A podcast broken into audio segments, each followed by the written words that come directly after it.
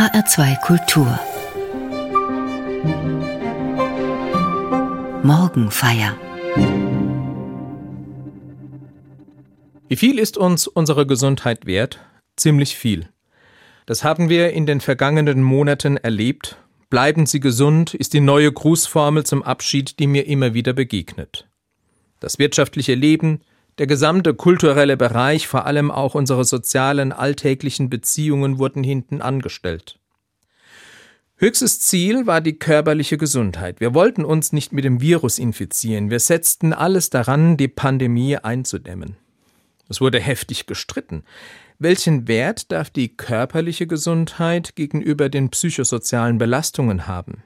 Wie kann man beides in ein gutes Verhältnis bringen? Wie viel ist uns unsere Gesundheit wert? Unsere körperliche Gesundheit ist uns, da bin ich überzeugt, sehr viel wert. Und das ist gut so. Ich bin dankbar, dass unsere Medizin so viel kann und leistet, gerade auch an der Entwicklung von Impfstoffen und Tests haben wir das gesehen. Ein gesunder Leib ist ein kostbares Geschenk. Auch im Alltag sind viele bereit, in ihre Gesundheit zu investieren.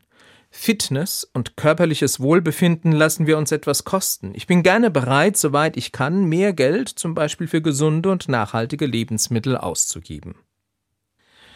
Da gibt es aber auch eine Schattenseite. Aus der Achtsamkeit auf unsere leibliche Gesundheit wird für manchen fast ein Körperkult mit quasi religiösen Zügen. Dann wird es meines Erachtens schwierig. Ich frage mich, kann es nicht sein, dass sich hinter manchem Fitness- und Gesundheitskult eine ganz eigene Form von Leibfeindlichkeit verbirgt? Nicht selten ist die körperliche Leistungssteigerung das eigentliche Ziel oder ein bestimmtes Schönheitsideal. Dem wird dann alles andere untergeordnet. Wenn ich genauer hinschaue, stelle ich fest, da geht es um ideale Körpermaße und leistungsstarke Körper. Entspricht der Leib nicht den Erwartungen, wird er gewissermaßen zum Feind, den man besiegen und optimieren muss, statt ihn anzunehmen und wertzuschätzen, wie er eben ist. Und welchen Platz haben dann aber Gebrechlichkeit, körperliche und geistige Schwäche, die Vergänglichkeit und das Altern des Leibes? Sie werden oft ausgeblendet, obwohl sie doch auch zu unserer Leiblichkeit gehören. Auch das ist für mich eine besondere Form von Leibfeindlichkeit, denn es zählt vor allem der ideale Leib, jedoch nicht der Leib in seiner Ganzheit. Man jagt diesem Ideal hinterher, ohne es jemals oder zumindest nur selten zu erreichen. Ich denke, nicht nur unsere Idealvorstellungen von einem gesunden Leib sagen etwas über unser Verhältnis zum Körper aus, auch unser Umgang mit der Vergänglichkeit eines alternden, kranken Körpers zeigt, wie wir zu unserem Leib stehen.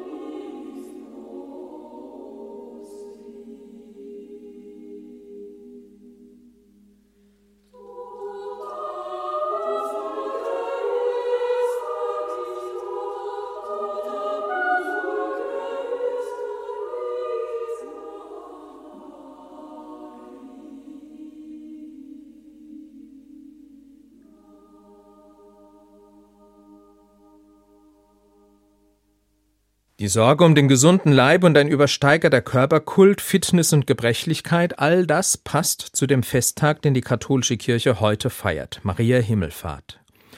In manchen, vor allem katholisch geprägten Bundesländern, wie zum Beispiel Bayern, ist er ein freier Arbeitstag.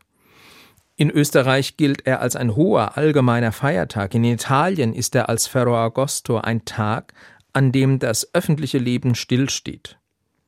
Andernorts aber ist er ein ganz normaler Arbeitstag, wenn nicht gerade Sonntag ist, wie dieses Jahr an Maria Himmelfahrt. Gefeiert wird die Aufnahme Mariens in den Himmel und zwar mit Leib und Seele. Es geht um Maria, die Mutter Jesu. In den Gebeten der katholischen Gottesdienste heißt es immer wieder, Maria ist die erste von uns Menschen, die mit Leib und Seele ganz bei Gott ist. Da geht es also um kein exklusives Privileg für jene Maria damals sondern um die Hoffnung für jeden Menschen heute. Ein Leben über den Tod hinaus, mit Leib und Seele, ohne Grenzen und Gebrechen, endgültig und aller Vorläufigkeit enthoben. Eigentlich ein Osterfest mitten im Sommer. Auferstehung des ganzen Menschen ist nicht nur die rettende Tat Gottes an Jesus, seinem eigenen Sohn, sondern Auferstehung ist die rettende Tat Gottes für alle. Manchmal denke ich, das ist zu schön, um wahr zu sein. Der Glaube an ein Leben jenseits des Todes, ausdrücklich als ein Leben mit Leib und Seele, stimmt mich nachdenklich im Blick auf unseren Umgang mit unserer Leiblichkeit. Wenn Leib und Seele über den Tod hinaus relevant sind, dann setzt der christliche Glaube ein Ausrufezeichen. Sei achtsam mit deinem Leib, egal in welchem Lebensalter. Man hat ja gerade dem christlichen Glauben den Vorwurf gemacht, er würde Leib und Leiblichkeit abwerten. Das ist zwar immer wieder geschehen, und noch heute kann man eine latente Skepsis gegenüber der Leiblichkeit, besonders gegenüber der Sexualität in manchen moraltheologischen Positionen erkennen. Aber leibfeindlich war der biblische Glauben nie. Wenn, dann wurde er durch philosophische und weltanschauliche Einflüsse in manchen Epochen verzerrt. Die Bibel ist der Überzeugung, nur Leib und Seele gemeinsam bilden den ganzen Menschen. Was macht den Menschen aus? Nicht nur seine geistigen, intellektuellen, kreativen Möglichkeiten, nicht nur seine sozialen Fähigkeiten, sondern all das drückt sich erst aus in einem unverwechselbaren, einmaligen Leib. Ein achtsamer und sorgsamer Umgang mit dem Leib in einem umfassenden Sinne gehört deshalb für mich zu einer zeitgemäßen Spiritualität des Alltags dazu. Das beginnt mit dem rechten Maß an Schlaf, das beste Gebet, wie einmal ein geistlicher Meister gesagt hat. Zu einer Spiritualität des Leibes gehört auch das bewusste Wahrnehmen des eigenen Leibes als Teil der Schöpfung. Ein achtsamer Umgang mit dem Leib und ein achtsamer Umgang mit der Schöpfung bedingen einander wechselseitig. Womit zum Beispiel ernähre ich mich? Welchen Belastungen setze ich meinen Leib aus? Das rechte Maß finden, auch das ist wesentlich für eine zeitgemäße Spiritualität.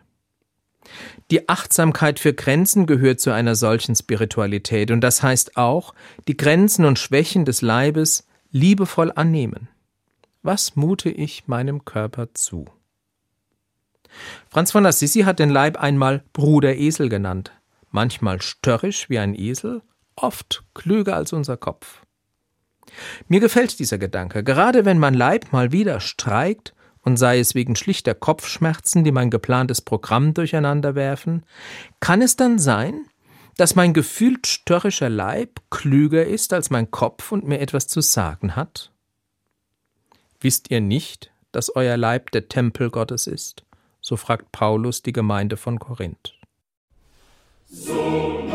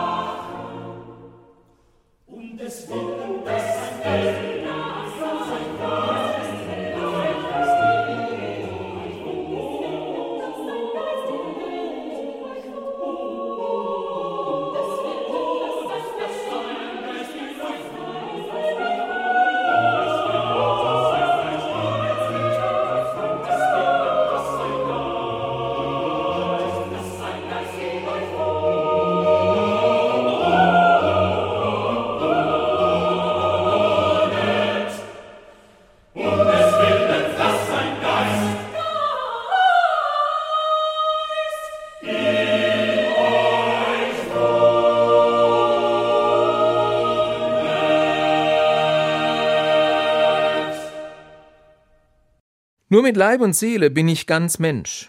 Das Fest der leiblichen Aufnahme Mariens in den Himmel stößt noch mehr kritische Fragen an.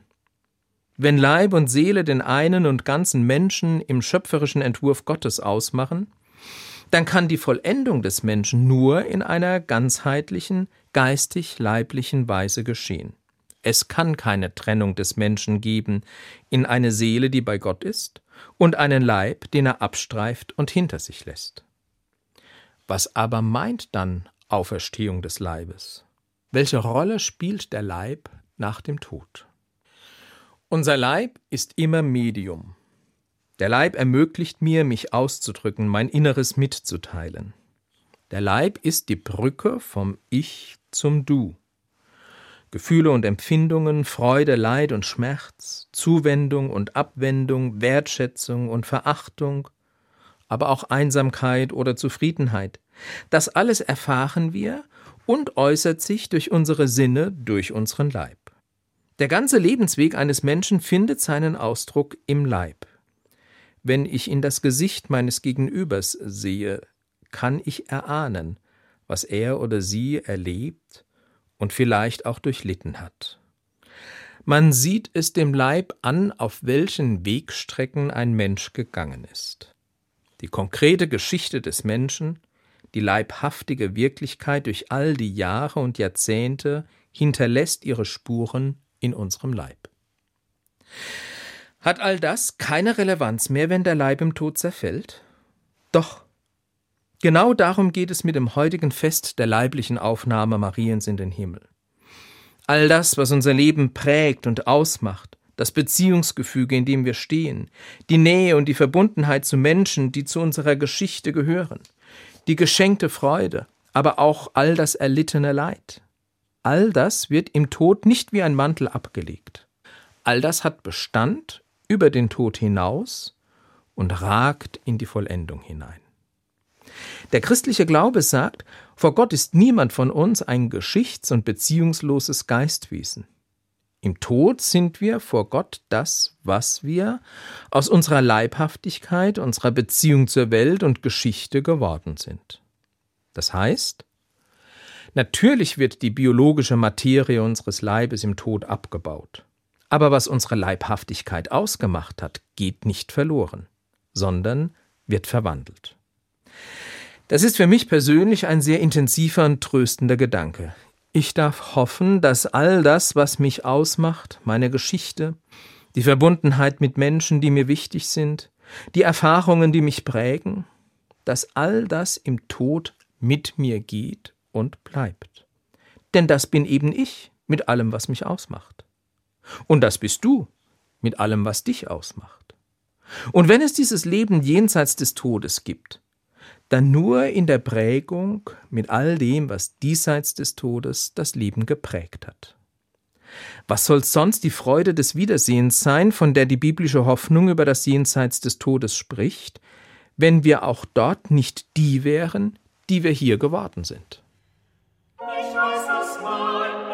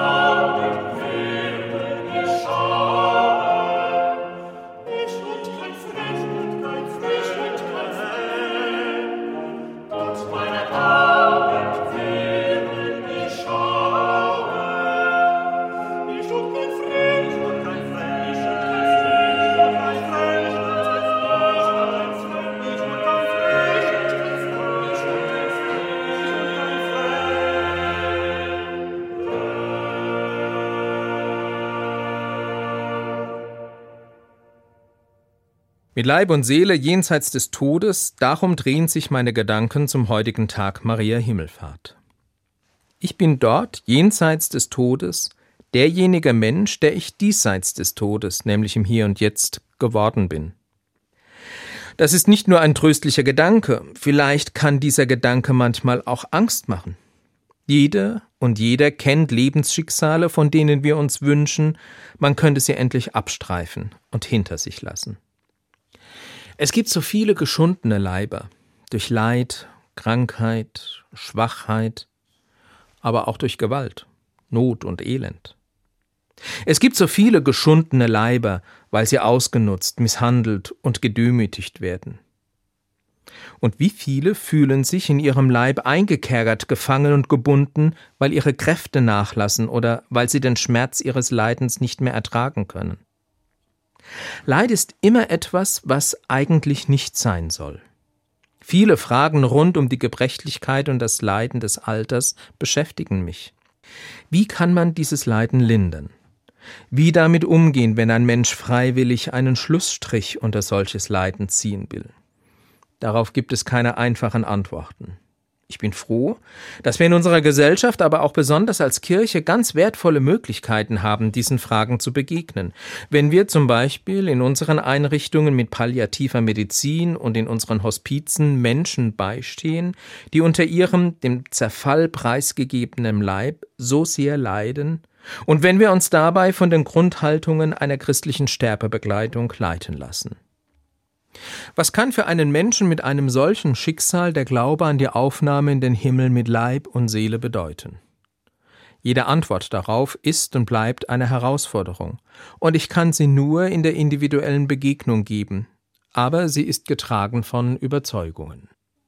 Ich glaube daran, auch der vom Leid gezeichnete Leib ist zur Vollendung bestimmt. Auch das Leid macht uns unverwechselbar zu denjenigen, die wir nun halt mal sind.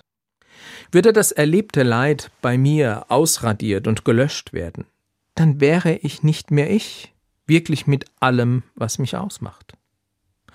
Ohne mein erlittenes Leid wäre ich ein anderer. Das Leid gehört zu mir, wie all die wertvollen Erfahrungen zu mir gehören. Diesen Gedanken zu denken fällt mir nicht leicht, aber weil im Tod der biologische Leib zerfällt, schwindet auch der Schmerz. Und mir wird die Verzweiflung, die durchlittene Angst genommen. Ich leide nicht mehr unter meinem Leid, aber weil es so unverwechselbar zu mir gehört und auch meine Leiblichkeit geprägt hat, wird das Erlittene gewandelt, aber nicht genommen.